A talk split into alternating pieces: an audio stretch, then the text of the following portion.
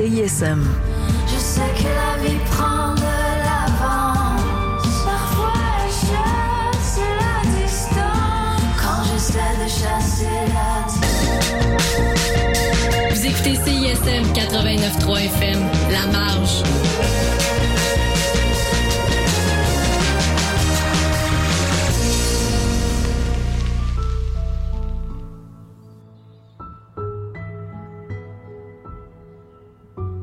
Bonjour à tous, vous êtes toujours sur la CISM 89.3 FM sur Montréal. Merci à l'ami Romain de cet tube qui me cède l'antenne à l'instant. Un rapide coup d'œil à l'horloge. Il est midi, midi passé de quelques poussières de secondes. L'émission que vous écoutez maintenant, c'est Accent du Sud. L'objectif du programme est de donner à entendre les acteurs du Sud, résidents ou de passage dans notre belle ville de Montréal. Il peut aussi arriver que je donne la parole à des acteurs du Nord, des acteurs qui ont quelque chose de pertinent à dire sur les enjeux du Sud. Beaucoup plus rarement, il m'arrive moi-même de prendre la parole pour donner mon point de vue sur des questions d'actualité scientifique ou d'actualité tout court. C'est le cas aujourd'hui alors que je me propose de vous entretenir de manière engagée sur le thème de l'information au service de la guerre. Je parlerai surtout des chaînes d'information internationales à l'ère de la post-vérité. J'ai voulu parler de cette question après le constat d'une série d'interdictions de chaînes d'information à travers le monde. La dernière en date est la chaîne France 24, dont l'émission a été suspendue au Burkina Faso, un pays d'Afrique de l'Ouest, après qu'un de ces journalistes a accordé une entrevue au chef du groupe Al-Qaïda, un groupe considéré par plusieurs pays dans le monde et singulièrement dans les pays du Sahel comme un groupe terroriste. Avant cette interdiction, on se rappelle que le Mali, un pays voisin, a aussi suspendu RFI France 24 et TV5. Ailleurs dans le monde, les chaînes russes ont été bannies dans plusieurs pays occidentaux pendant que les Russes appliquaient la réciprocité aux chaînes occidentales. On se rappelle alors, euh, on se rappelle encore de la fermeture émouvante des bureaux de Radio-Canada CBC à Moscou en juin 2022. Mes développements lèvent un pan de voile sur l'épistémologie du journalisme. La question principale à laquelle je réponds est la suivante. Quel est le rôle des chaînes d'information internationale dans l'entretien de la guerre et de la paix dans le monde Pour le dire simplement, quelle place occupent ces organes de presse dans la politique étrangère des puissances, entendu qu'elles émettent toujours d'un lieu géographique, épistémologique, politique particulier? Comment l'interdiction en cascade des médias internationaux à travers le monde participe du triomphe de la théorie fonctionnaliste des médias et de sa définition positiviste de la vérité? De quelle manière cela contribue-t-il à insérer ces organisations dans des considérations géopolitiques et géoéconomiques parfois au mépris des valeurs du journalisme de haut niveau. Pour finir, comment relancer à nouveau frais le projet du nouvel ordre mondial de l'information jadis porté par Amadou Matar Mbao, ancien secrétaire général de l'UNESCO, pour construire un contexte international de liberté d'information porté par des chaînes d'information au service effectif de la paix mondiale? Un programme chargé pour cette édition d'Accent du Sud. Et pour faire passer le temps en douceur, la voix de l'international Carmen Manga. Bonjour, Bonjour. Carmen. Alors Carmen est en charge de la sélection musicale pour Accent du Sud. Qu'est-ce qu'on écoute aujourd'hui, Carmen? Alors aujourd'hui, il est question d'international, donc on va voyager un petit peu. On va voyager. Vas-y, vas-y. Je, je te fais de grands signes pour te dire parle un peu plus fort. D'accord. Alors aujourd'hui, il va être question de voyage. On va alléger un peu la sélection des sujets du jour avec quelques chansons assez légères. Oui. Donc euh, la chanson Aléa de Johnny, Mhm. qui est une chanson russe. On va continuer avec la chanson J-Ho pour un petit retour dans le temps, une chanson qui vient d'Inde. Je pense que vous avez tous regardé le film Slumdog Millionnaire. Euh, bon, j'en ai entendu parler. Je suis, Ah vraiment- bon? je, je suis typiquement le type de personne Mhm. euh, qui ne suit pas la, la mode en matière de film. J'aurais tendance à le regarder maintenant. Tu as 15 ans trop tard là quand même. Oui, c'est ça. Bon, j'espère que tu vas te rattraper avec le dernier titre qui s'appelle Baila, Baila Conmigo. de Selena Gomez et de Raúl Alejandro. Bon, là, je crois que c'est quand même dans mes cordes. D'accord. Par contre, on va commencer avec une chanson en trois langues d'un artiste marocain, Mhm. grandi en Belgique, Mhm. qui chante en français, italien et arabe. Mais voilà. La chanson s'appelle Babour. Merci, euh, Carmen, pour ce programme alléchant et éclectique. Merci à vous d'être en notre compagnie. Nous sommes dans ce studio avec euh, Dick et Christian. Bonjour. tu, as, tu, tu as croisé les bras dans la, pos- la, la, la posture, comment disait Césaire, dans la posture stérile du spectateur. non, ça va bien? On on t'a pas, on t'a pas beaucoup euh, entendu ces temps-ci. Les travaux étudiants, c'est ça en dehors, et, et, euh, en dehors du campus et dans le campus. ok, peut-être on aura le temps d'en parler euh, tout à l'heure euh, dans le courant de cette euh, émission. Merci donc à notre, euh, à notre auditoire d'être à notre compagnie. Accent du Sud sur la CISM, nous pensons autrement. Je suis William, William Baïha. Bienvenue.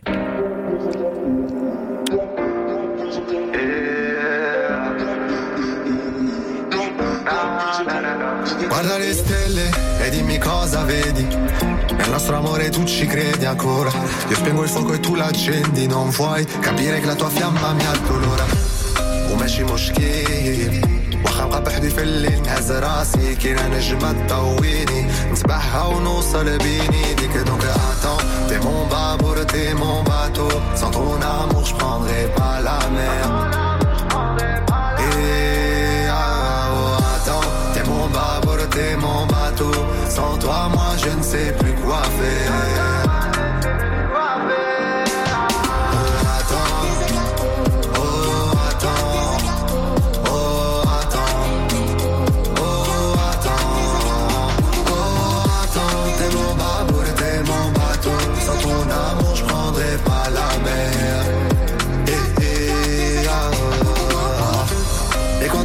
quando siamo persi nel mare Tu sei l'unica che mi può calmare Se salti io sono pronto a saltare Ciò che provo per te non è normale Babe, بيديك أنا قلبي بين يديك ديما في بالي ديما تنفكر فيك راني حالتي حالة بلاديك Donc attends, t'es mon babour, t'es mon bateau Sans ton amour, je prendrai pas la mer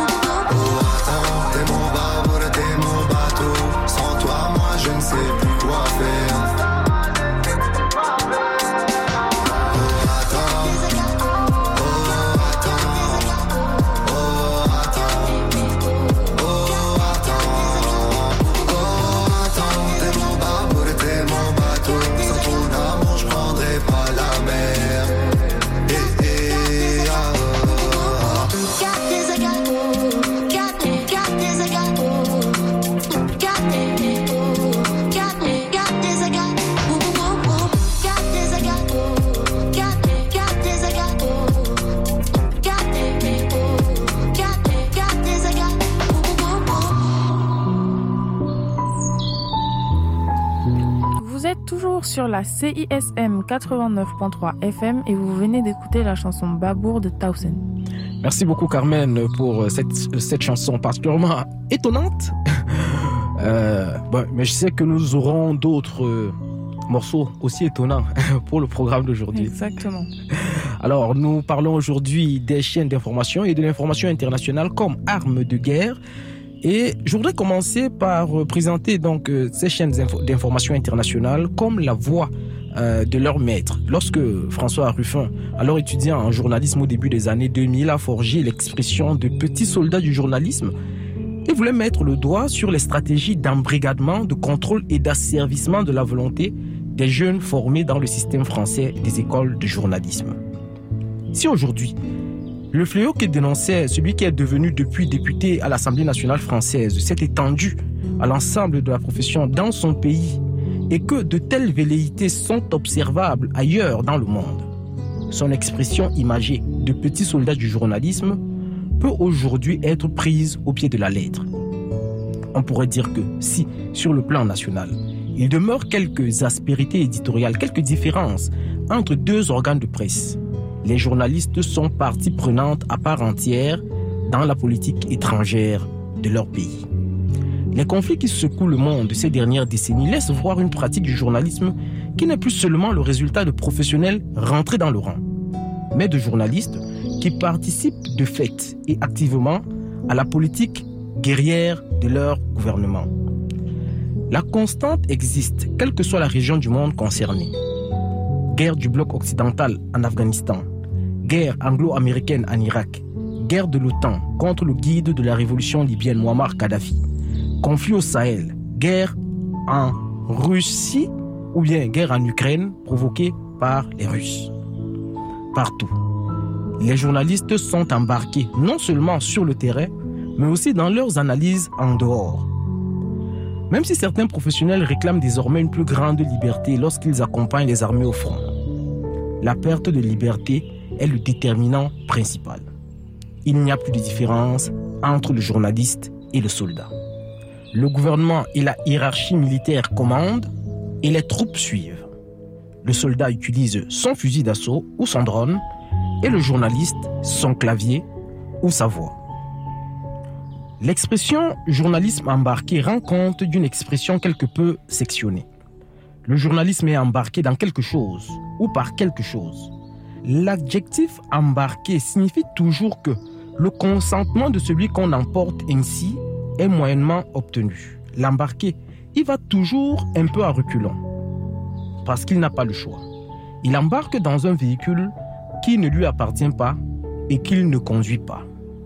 Peut-être sa destination coïncide-t-elle exactement avec celle de celui qui l'embarque. Peut-être est-elle différente en ce que celui qui conduit va plus loin ou ne va pas assez loin. Il y a donc toujours un risque que l'embarqué et l'embarqueur n'aient pas les mêmes objectifs finaux. Cependant, le journalisme embarqué signifie toujours qu'il existe des valeurs partagées, des vecteurs qui font qu'on puisse tenir, ne serait-ce qu'un moment, dans l'embarcation, qu'on puisse se supporter. Pour le dire rapidement, le journalisme embarqué est toujours embarqué par une armée amie qui ne peut pas vraiment critiquer au risque de se faire débarquer. Le journalisme embarqué fait partie intégrante de l'armée qui l'emporte en campagne. Les récents conflits internationaux ont montré que la pratique du journalisme embarqué est désormais le mode de traitement de l'information de guerre le plus répandu à travers le monde. Les raisons de cette généralisation sont nombreuses et certaines se recoupent. D'abord, on assiste à l'échelle globale à la réduction des budgets réservés à l'information dans les médias. Ensuite, les journalistes sont a priori assimilés au pays auquel ils appartiennent et subséquemment confondus aux soldats du dit pays. Cela signifie qu'ils seront pris en otage ou exécutés en fonction des négociations sur les échanges de prisonniers de guerre, exactement comme les militaires.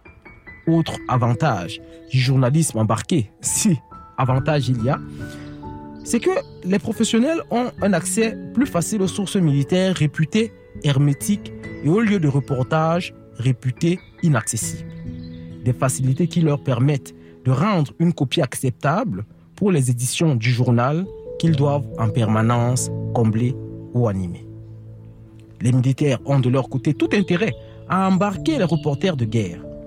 Déjà, lors euh, de la formation en journalisme, il apparaît clairement que le journalisme de guerre est un journalisme de communiqué et de conférence. Les étudiants de l'école de journalisme de Yaoundé que j'ai fréquenté participent par exemple à un exercice opérationnel de maintien de la paix en Afrique en compagnie des stagiaires de l'école de guerre de Yaoundé.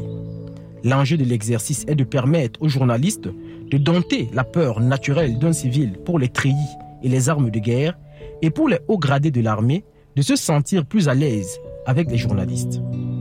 Au terme de l'exercice, ces officiers originaires de toute l'Afrique sont outillés pour répondre aux questions les plus difficiles que des reporters pourraient leur poser sur le terrain. Le journalisme embarqué est dès lors un important outil de relations publiques pour les armées du monde entier. Évidemment, il existe toujours, d'une manière ou d'une autre, des journalistes qui vont essayer de se dégager de la tutelle de l'armée pour mener leurs propres enquêtes. Une étude plus approfondie des liens désormais complexes entre le capital des médias et les structures étatiques pourrait permettre de comprendre combien de telles éventualités sont de plus en plus difficiles à faire émerger. Il semble en effet que les médias, par la structure de leur financement, les règles de formation et de recrutement des journalistes et le contexte international, soient plus prompts à n'être que la voix de leur gouvernement sans jamais chercher à faire un pas de côté. L'émergence, des chaînes euh, de télévision d'information internationale financées par les États au cours des deux dernières décennies rend d'ailleurs compte de cette convergence. C'est dans ce cadre-là qu'il faudrait classer Radio-Canada International, France 24, RTX, Russia Today, CCTV, la chaîne publique chinoise, BBC, CNN International. Euh, du fait de, la structure privée de son capital, je pourrais dire qu'il s'agit d'un cas à part qu'il faudrait nuancer. La référence au journalisme embarqué fait écho pour réfléchir à la relation entre information et guerre. Elle fait écho à un phénomène qui n'est pas fortuit. Les conflits du XXe siècle ont progressivement lié le journalisme à l'international, aux puissances et aux intérêts que ces puissances défendent sur la scène mondiale. Dans un contexte de guerre permanente, de guerre froide, de guerres asymétriques, de guerre par procuration et de paix armée, l'information ne semble n'être qu'un outil au service des objectifs stratégiques des uns et des autres. Les rédactions du monde entier sont sur le pied de guerre et prêtes à soutenir les thèses du gouvernement, même si cela correspond à renier les règles professionnelles ou déontologiques.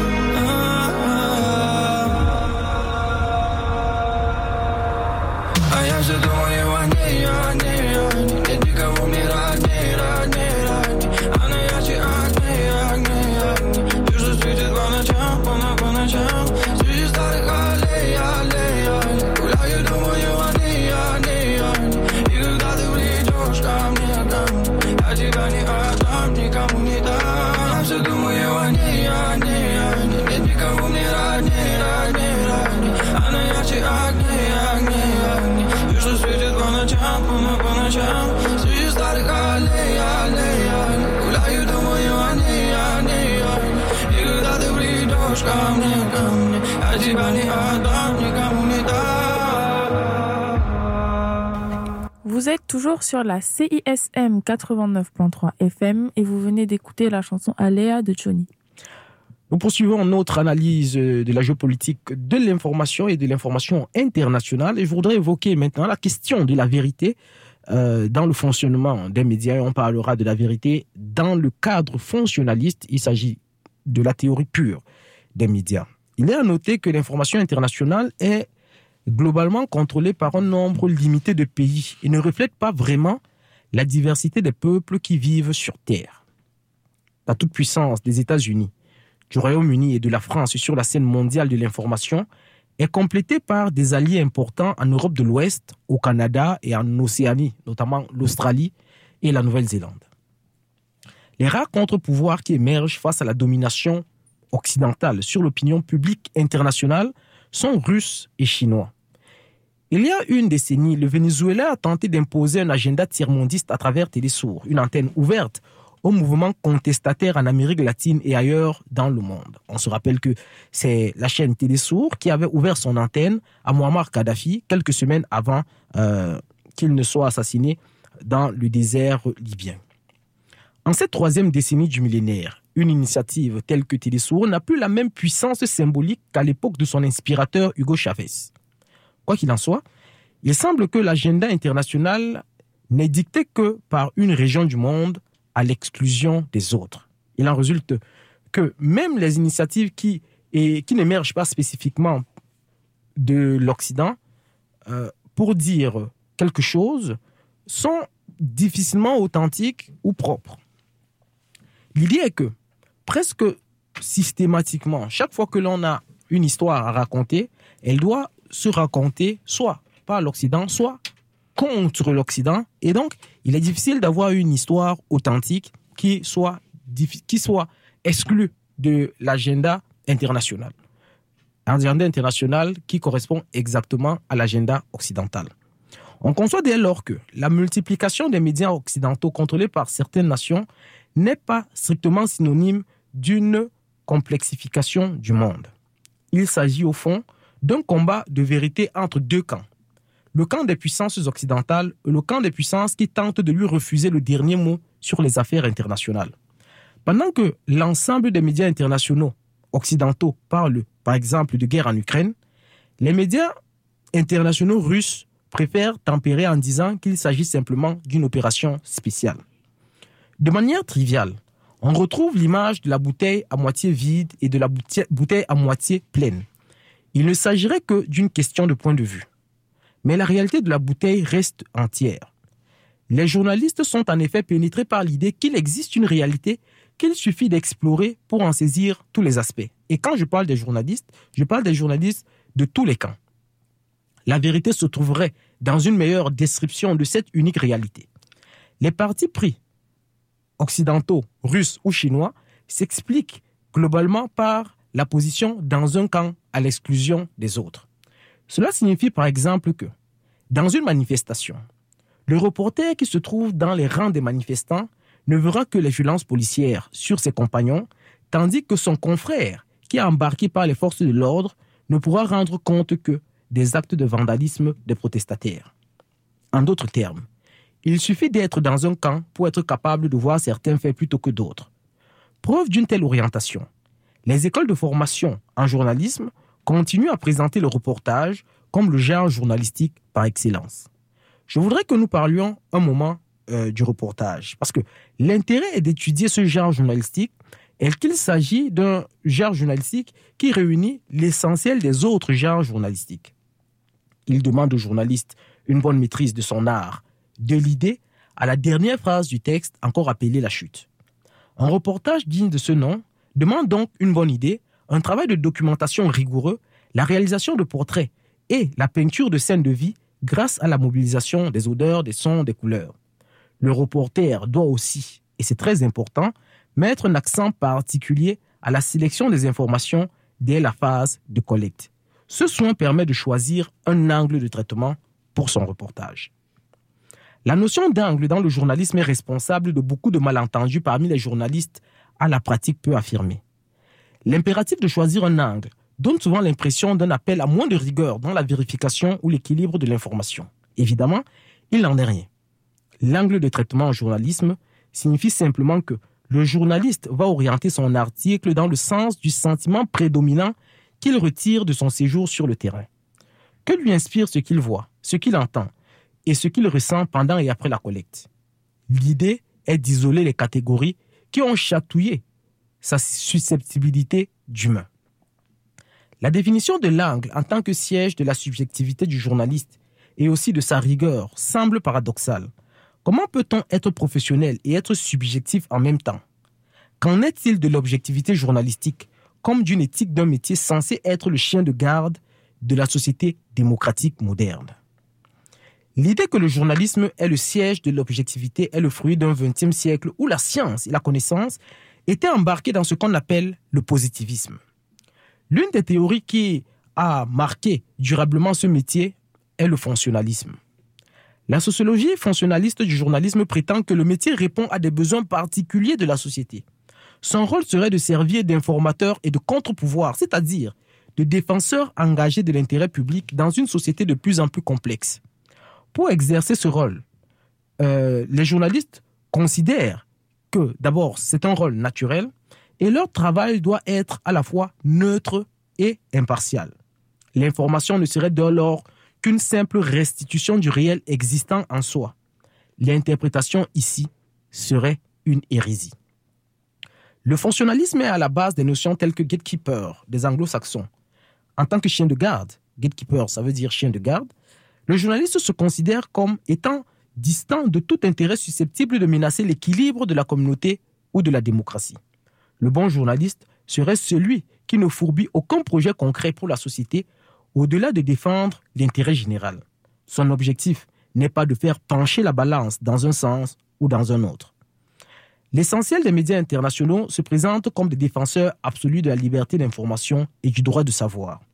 Ils ne veulent surtout pas donner l'impression qu'ils militent pour une vision de la société ou pour une autre. Et donc, dans cette conception, l'enjeu n'est pas de savoir si l'information qu'on donne participe à construire la paix ou pas. L'enjeu est de défendre la liberté d'information. Mais comment réagir lorsqu'une chaîne d'information donne la parole au chef d'un groupe islamiste qui fait du terrorisme une arme politique? La querelle entre le gouvernement burkinabé et France 24 illustre la permanence d'une conception de l'information journalistique inscrite dans le champ de la neutralité axiologique. Le chef d'Al-Qaïda peut tuer 100 personnes par jour sur 10 ans. Puisque le journaliste est neutre, il ne va prendre aucune distance vis-à-vis de lui au nom de la neutralité axiologique du droit de l'information.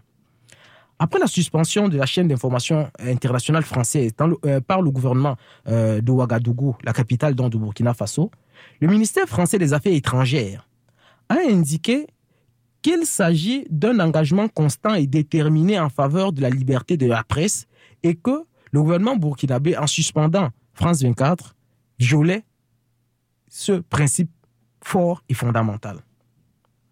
La direction de France 24 lui a emboîté le pas en estimant que donner la parole à un acteur de l'actualité internationale, quel qu'il soit, participe du professionnalisme journalistique.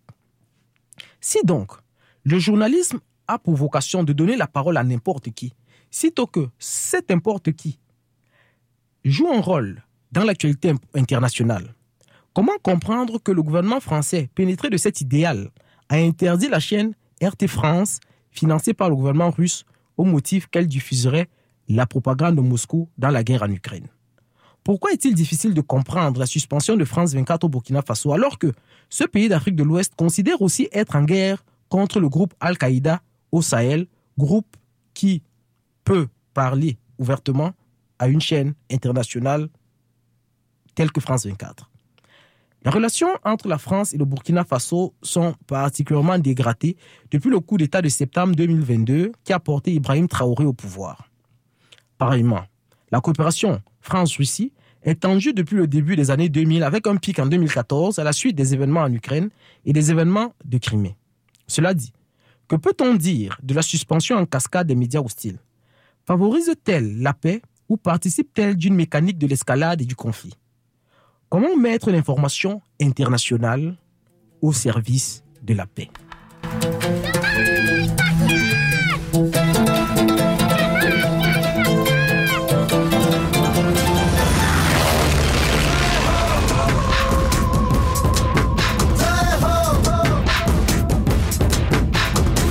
आजा आजा जिंद शामी आने के तल आजा जरी वाले नीले आसमाने के तल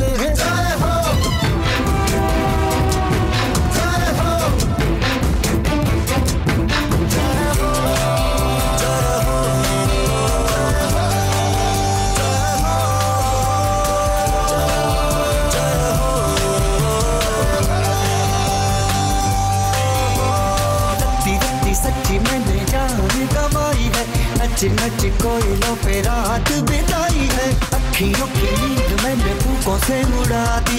गिन गिन तारे मैंने उंगली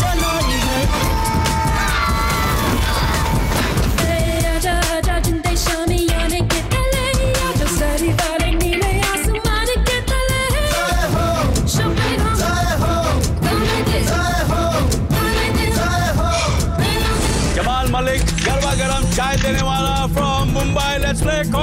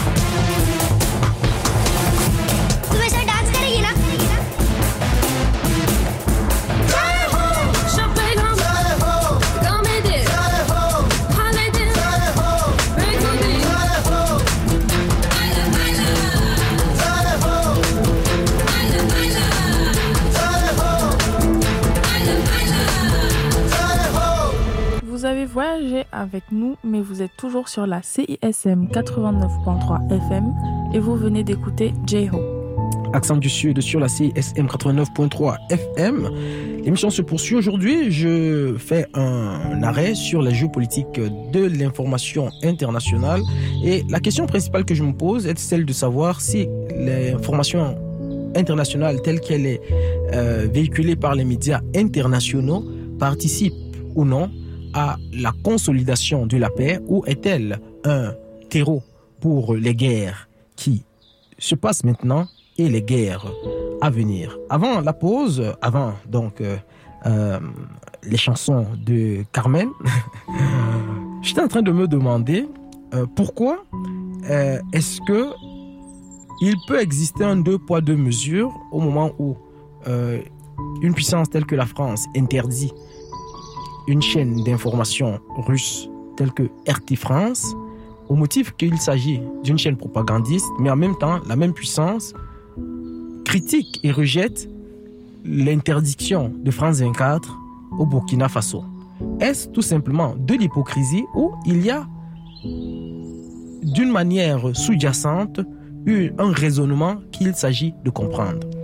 Et comme vous pouvez l'imaginer, mon point de vue est qu'il s'agit d'un raisonnement tout à fait cohérent dans l'univers euh, mondial de l'information internationale et que de ce point de vue, parce que l'information internationale est conçue d'un point de vue fonctionnaliste, elle participe d'une mécanique de la guerre. Et je voudrais prendre l'exemple euh, de l'Ukraine et du Sahel pour montrer comment est-ce que la mécanique de la guerre est im- implicite dans la manière avec laquelle le- l'information internationale est organisée. Alors, avant d'entrer dans le vif du sujet, je voudrais euh, montrer un peu, dire euh, quelque chose sur une petite histoire euh, sur la mise de l'information au service de la guerre. On que les médias de masse ont depuis leur création été mobilisés comme des outils de propagande puissants en période de conflit international. Les premiers souvenirs qui me viennent de la mobilisation de la presse au sens moderne du terme peuvent remonter à la France des années 1830, à l'époque de la guerre de conquête coloniale de l'Algérie. Dans cette France où l'atmosphère politique était à la restauration, la campagne coloniale en Afrique du Nord représentait un moment politique important pour relancer le sentiment nationaliste. La presse a été mobilisée dans ce contexte, à la fois par des partisans de l'aventure coloniale et par les opposants, au point où le gouvernement s'est ému, le gouvernement français donc de l'époque, s'est ému de ce que l'émir euh, d'Algérie, donc euh, Abdelkader, qui était à l'époque le principal opposant à la pénétration française en Algérie, que cet émir était parfois mieux informé et en premier par la presse française euh, des prochaines manœuvres que l'armée prévoyait faire sur le terrain en, Algérie. Près d'un siècle plus tard, la presse a à nouveau été mobilisée par un projet politique expansionniste. Ce fut euh, en Allemagne nazi, on se rappelle tous de Goebbels. Euh, la propagande par voie médiatique s'est apparentée là-bas à ce que Serge Tchakoutine a qualifié de viol des foules par la propagande euh, politique. Or, la défaite du nazisme n'a pas sonné le glas euh, de la mobilisation des médias et de l'information comme instrument de guerre outre-mer. Les guerres de décolonisation telles que celle du Vietnam ont vu les États-Unis mobiliser tout un arsenal de manipulation de l'opinion afin de justifier l'invasion et l'occupation de la péninsule On se rappelle tous euh, des films de guerre qui ont même euh, fait suite à, la guerre d'Indochine avec toute la saga des Rambo. C'est encore très présent dans nos têtes, mais la propagande de guerre était beaucoup plus importante que euh, cela. La même mécanique a été à l'œuvre dans les guerres pétrolières dans les pays du Golfe, que ce soit en 1992, euh, donc dans la première guerre du Golfe, ou à la suite des attentats du 11 septembre et de l'invasion euh, de, l'Irak en 2003, dans ce qu'on a appelé la deuxième guerre du Golfe. Il ne serait pas exagéré de dire que les médias de masse produisent depuis le 19e siècle une information au service de la guerre. L'invasion de l'Ukraine par la Russie en février 2022 n'a pas fait exception à la règle. On a vu émerger trois camps dans ce conflit. Le camp des médias occidentaux, on a, un peu parlé tout à l'heure et on en parlera encore un peu. Le camp des médias russes, pareillement, et le camp des médias non alignés. La rhétorique des médias occidentaux a été de rendre compte de la guerre en Ukraine à partir du 22 février 2022, faisant fi de tous les événements qui ont précédé ce moment, pour les besoins de mobiliser l'opinion mondiale contre les agissements de la Russie. Quelques analystes pouvaient brièvement faire un détour en 2014 au moment euh, de l'annexion de la Crimée par la Russie à la suite d'un référendum réprouvé par les États-Unis et leurs alliés. Les médias russes, au contraire, ont tenté de nuancer la date du 22 février 2022.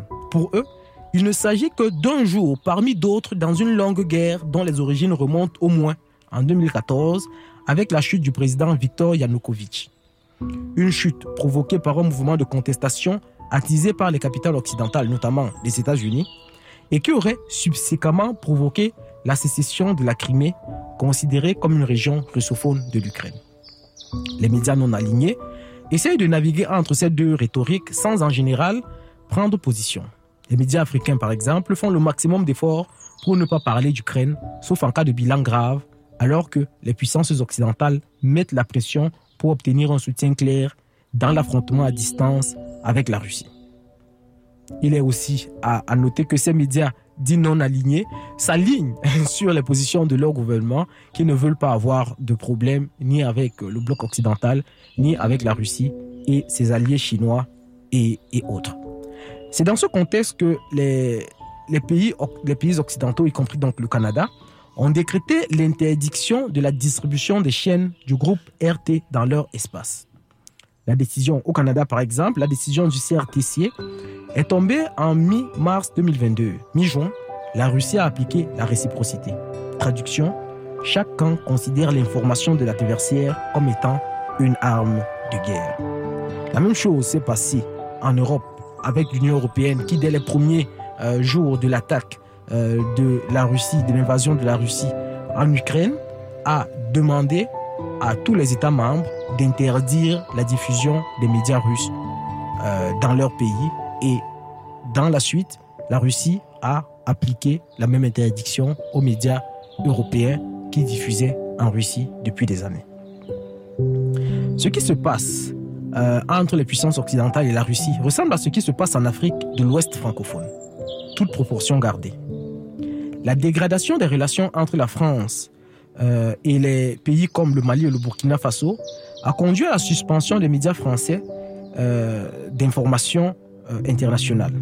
Le dernier en date, on en a parlé, est France 24, qui a été suspendu au Burkina Faso pour avoir donné la parole au chef d'Al-Qaïda, une organisation considérée comme ennemi public numéro un par les autorités burkinabées. Il y a quelques mois, c'était le Mali qui interdisait France 24, RFI, TV5 Monde pour leur couverture, entre guillemets, euh, partisane de l'information au Mali, parce que France 24 se permettait de donner la parole à des personnalités considérées comme des chefs de guerre contre le gouvernement euh, malien ou d'attiser euh, la guerre ethnique. L'ensemble de, de, de cette politique-là a été d'une manière ou d'une autre encouragé quand même par le président euh, Emmanuel Macron, le président français, qui a déclaré il y a quelques mois que la France devait davantage mobiliser le réseau France Média Monde, l'audiovisuel extérieur français, dans sa politique de reconquête des opinions africaines. Et d'ailleurs, il existe actuellement un projet de chaîne euh, d'information sur les réseaux sociaux pour contrer ce que la France considère comme la propagande russe en Afrique. Donc, que ce soit en Ukraine, que ce soit euh, donc sur la question ukrainienne avec les Russes et les Occidentaux, que ce soit dans le Sahel où euh, un pays comme la France est en difficulté avec les pays de la région, l'information continue à être considérée comme une arme de guerre. La question qui se pose aujourd'hui, c'est de savoir si il s'agit d'une fatalité et que l'information internationale sera toujours embrigadée par des enjeux géopolitiques ou s'il existe des voies pour jeter des ponts plutôt que des murs grâce à l'information internationale et si les journalistes peuvent d'une manière ou d'une autre participer à construire la paix mondiale.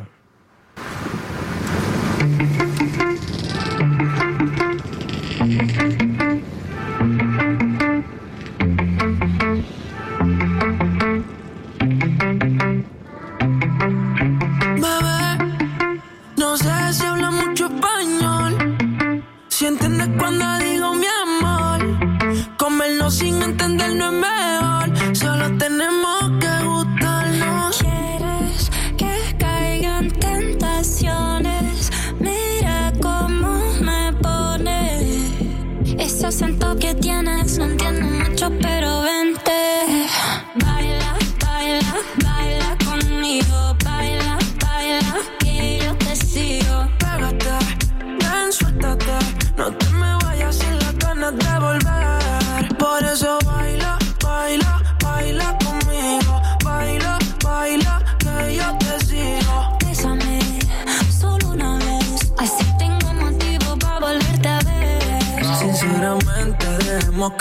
fluya, no sigas dándole mente. Tenemos toda la noche para que me enseñes de frente todo lo que sientes. Me huele a que no tiene nada de inocente.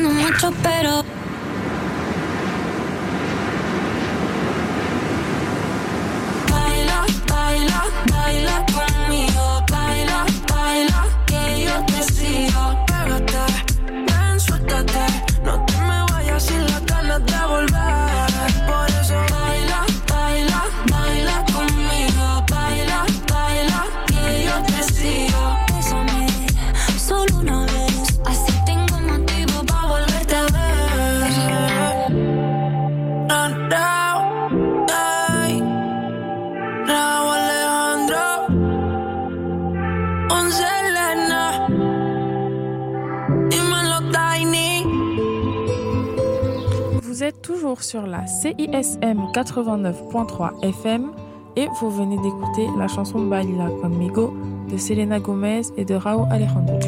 Accent du Sud se poursuit et nous parlons toujours de la géopolitique, euh, de l'information internationale sur euh, Accent du Sud donc, si je peux me permettre la redite. Alors, je, viens de donner euh, quelques exemples, euh, juste avant la pause, j'ai donné quelques exemples de ce que l'information internationale reste considérée comme une arme de guerre et qu'elle con- contribue à ériger des murs plutôt qu'à agiter des ponts pour construire la paix.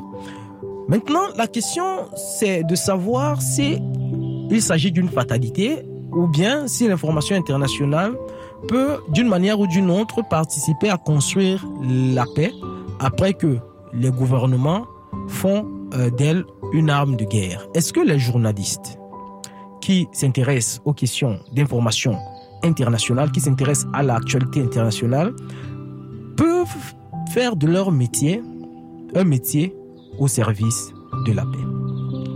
Car la suspension des médias hostiles par les puissances à travers le monde illustre, on l'a bien montré, de manière violente le cosmopolitisme du monde aujourd'hui. La France n'est par exemple plus le centre du monde pour ses anciennes colonies, pour le dire simplement. Chacun se met à penser par soi-même et ça dégénère en conflit. Dans cette complexification du monde, l'information internationale n'est qu'un objet au service des intérêts des États. Il est en effet impensable qu'un média du groupe de l'audiovisuel extérieur de la France donne la parole à, Salam, à Salah Abdeslam, le cerveau des attentats du Bataclan à l'automne 2015. L'alignement des médias d'information internationale sur l'agenda des pou- pouvoirs publics les amène sans surprise à ériger des murs entre les peuples. La question ici n'est pas de savoir si les faits rapportés sont corrects, c'est-à-dire vérifiés et collectés en toute honnêteté. Donner une interview, euh, donner euh, son plateau à un terroriste, entre guillemets, est défendable du point de vue de la vérification et de la collecte d'informations. Mais l'enjeu est l'objectif final visé par l'information ainsi collectée et ainsi diffusée. Est-ce que donner la parole à un chef terroriste, à un chef de guerre, à quelqu'un qui utilise la violence comme arme politique participe à construire la paix ou cela participe-t-il à construire la guerre? L'approche fonctionnaliste de l'information dont il a été question tout à l'heure conduit les journalistes à se, à, se parer de neutralité et d'objectivité dans la relation de l'actualité. Concrètement, cela veut dire que le journaliste ne va pas se poser la question de savoir pourquoi est-ce qu'il donne la parole à tel acteur de l'actualité internationale. Peu importe si cet acteur a tué des enfants, peu importe s'il a violé, peu importe si il rase des villages entiers, à partir du moment où il fait l'actualité internationale, selon une, euh, une expression utilisée dans les milieux journalistiques, à partir du moment où cette personne est une personnalité, elle a droit ipso facto à la parole.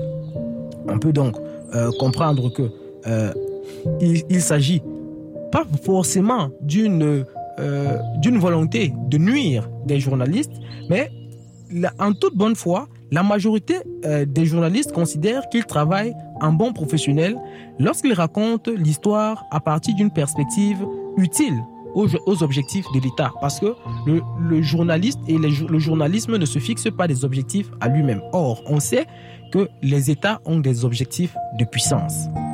Si parler à un djihadiste ne gêne pas l'État dans sa projection à l'international, le journaliste de France 24, qui travaille dans une approche fonctionnaliste, est se sent dans son bon droit.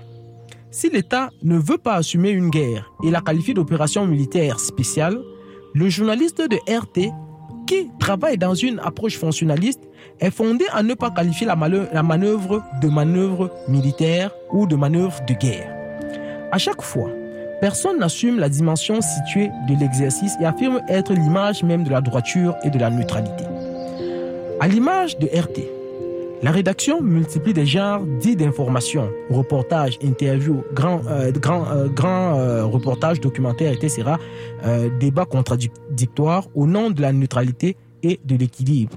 Tout le monde dit mobiliser les faits. Cependant, le résultat obtenu n'est pas la construction des ponts pour la paix, mais l'érection des murs par-dessus lesquels les nations en guerre continuent à se lancer des pics assassines. Le journalisme en tant que métier en charge de colporter le savoir ne peut plus se permettre d'opérer avec le paradigme du fonctionnalisme qui a depuis montré ses limites. Il est nécessaire ici aussi d'intégrer les révolutions récentes en philosophie de la connaissance. Il est désormais admis que l'idée préconçue d'une- d'une réalité en soi qu'il faudrait décrire béatement, avec toute neutralité, cette idée est improductive dans le champ du savoir. À partir des événements récents, c'est-à-dire de la suspension des médias d'information internationale et leur insertion définitive dans le champ de bataille géopolitique, il est nécessaire de repenser l'ordre mondial de l'information. On sait déjà que ce n'est pas forcément à travers une gestion directe et centralisée, euh, à travers des agences centralisées telles que l'UNESCO, qu'une telle stratégie peut être pertinente. Il faudrait peut-être un jour raconter les raisons de l'échec de ce travail engagé il y a presque 50 ans par Amadou Matambao, alors directeur général de l'UNESCO. Il semble pour ma part que les journalistes et les salles de nouvelles doivent intégrer que l'information est davantage un construit. L'événement qui survient est constitué euh, en faits qui sont compilés avec pour objectif clair de pouvoir contribuer d'une manière ou d'une autre à construire une société dont nous pouvons être fiers. Le travail du journaliste n'est pas seulement de lire les nouvelles ou d'accompagner l'État, il doit apporter sa pierre à l'édifice de construction de la paix dans le monde. C'est cela son engagement. C'est avec euh, ces bons mots que je mets un terme à cette euh, édition euh, particulière de d'Accent du Sud qui m'a amené à évoquer la géopolitique de l'information internationale. J'étais dans ce studio, je suis dans ce studio toujours avec Carmen Manga, Toujours au poste. toujours toujours au poste. Merci beaucoup Carmen d'avoir euh, d'avoir fait ce que tu avais à faire. C'était un plaisir. On se retrouve euh, mardi prochain lorsqu'il sera midi et je, je salue en passant mon ami Am- Ambroise qui est venu soutenir l'ensemble de l'équipe pour cet enregistrement d'Accent du Sud. Vous pouvez bien sûr retrouver l'émission sur le site de la CISM, CISM893.ca et bien sûr, euh, vous pouvez bien sûr écrire à l'équipe sur euh, Accent du Sud, CISM at commercialgmail.com. Retrouvons-nous mardi lorsqu'il sera midi. Je suis William, William Bayha. Au revoir.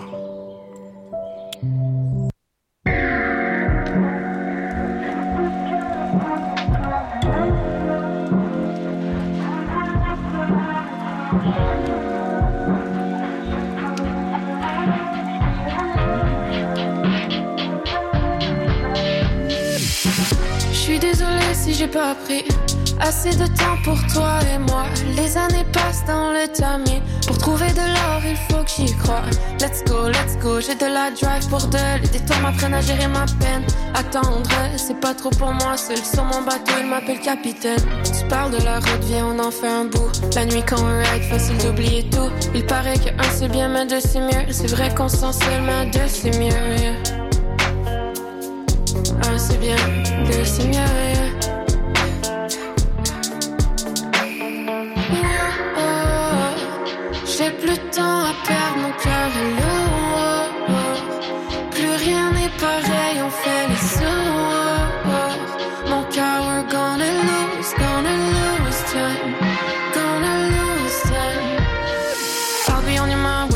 About the seaside, east side, toujours en ouais, j'suis à m'effondrer. J'plane, j'avance plus le temps de danser et jongler. Be working all alone, ain't picking up the phone, j'prends jamais de day off, mais mes stress sont une zone. Si un jour j'black out, dis à l'ambulance de revenir, j'veux des souvenirs, ça sert à rien les rêves en devenir. J'vise la médaille d'or, j'suis mon charron, mais dans mon sport. Mais je sais, la vie est pleine d'imprévus. T'inquiète, j'ai tout prévu. Light it up, light it up, light it up, yeah. On danse le mambo, c'était le matin. Light it up, light it up, light it up, yeah. On danse le mambo, c'était le matin. Wow, oh, j'ai plus de temps à perdre, mon cœur est lourd.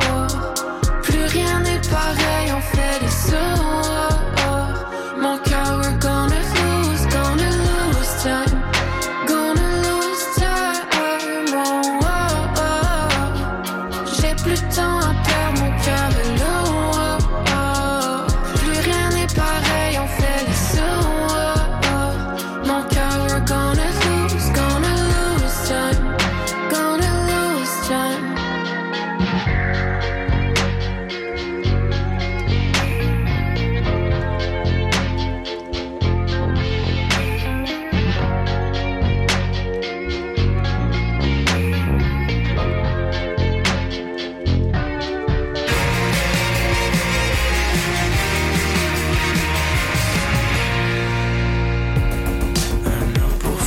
Premier album de Bless, intitulé Normal, est disponible partout. En s'inspirant des mouvances bedroom pop et hyper pop, c'est une musique unique, à la fois abrasive et accrocheuse.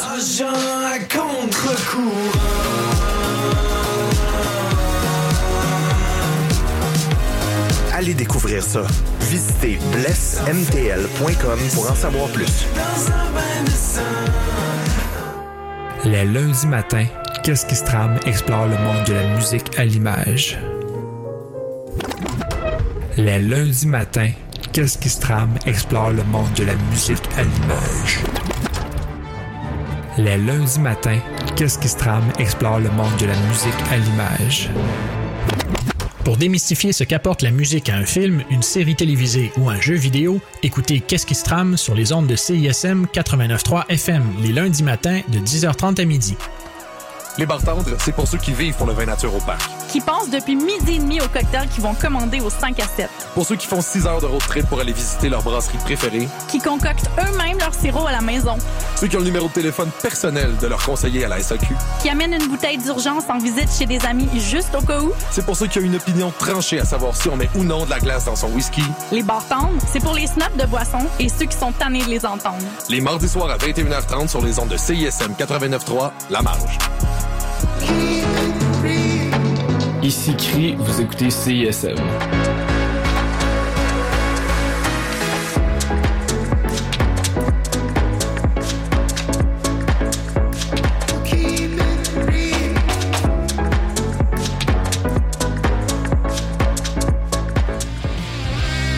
Ici Vulgaire Machin, vous écoutez CISM 89.3, les radios de l'étudiant de l'Université de Montréal.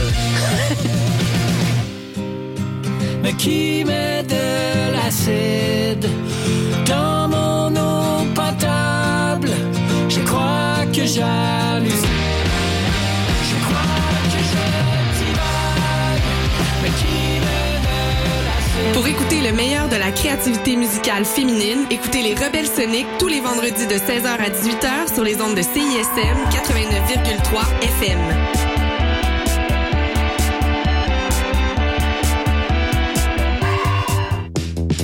Salut, c'est le groupe Pas de Signal. On sera en prestation en session live de CISM le jeudi 6 avril prochain dès 19h en payant de vous faire entendre notre premier album. À bientôt.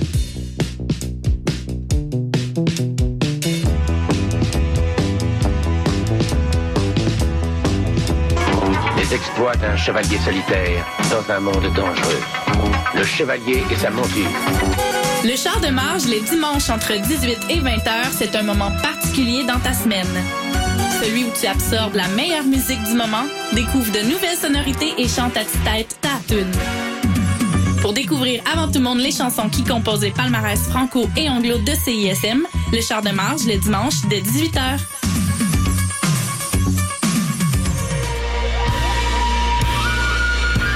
Salut, c'est Vincent et Julien de Death. Vous écoutez CISM.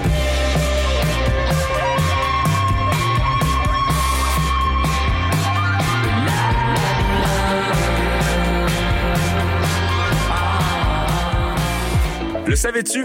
Quartier Libre est le journal indépendant des étudiantes et étudiants de l'UDM. C'est un magazine mensuel disponible gratuitement dans les pigeonniers du campus. C'est aussi un site web, quartierlibre.ca, de brèves quotidiennes en lien avec la communauté étudiante. Et c'est aussi une émission de radio sur CISM tous les vendredis dès midi. Suis-nous dès à présent sur Facebook, Instagram et Twitter.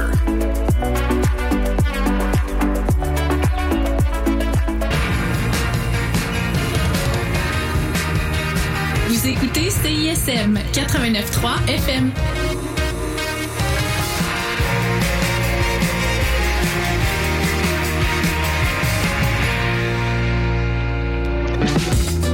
Jusqu'à 14h30, vous écoutez le Mix 25 sur les ondes de CISM 89,3 FM.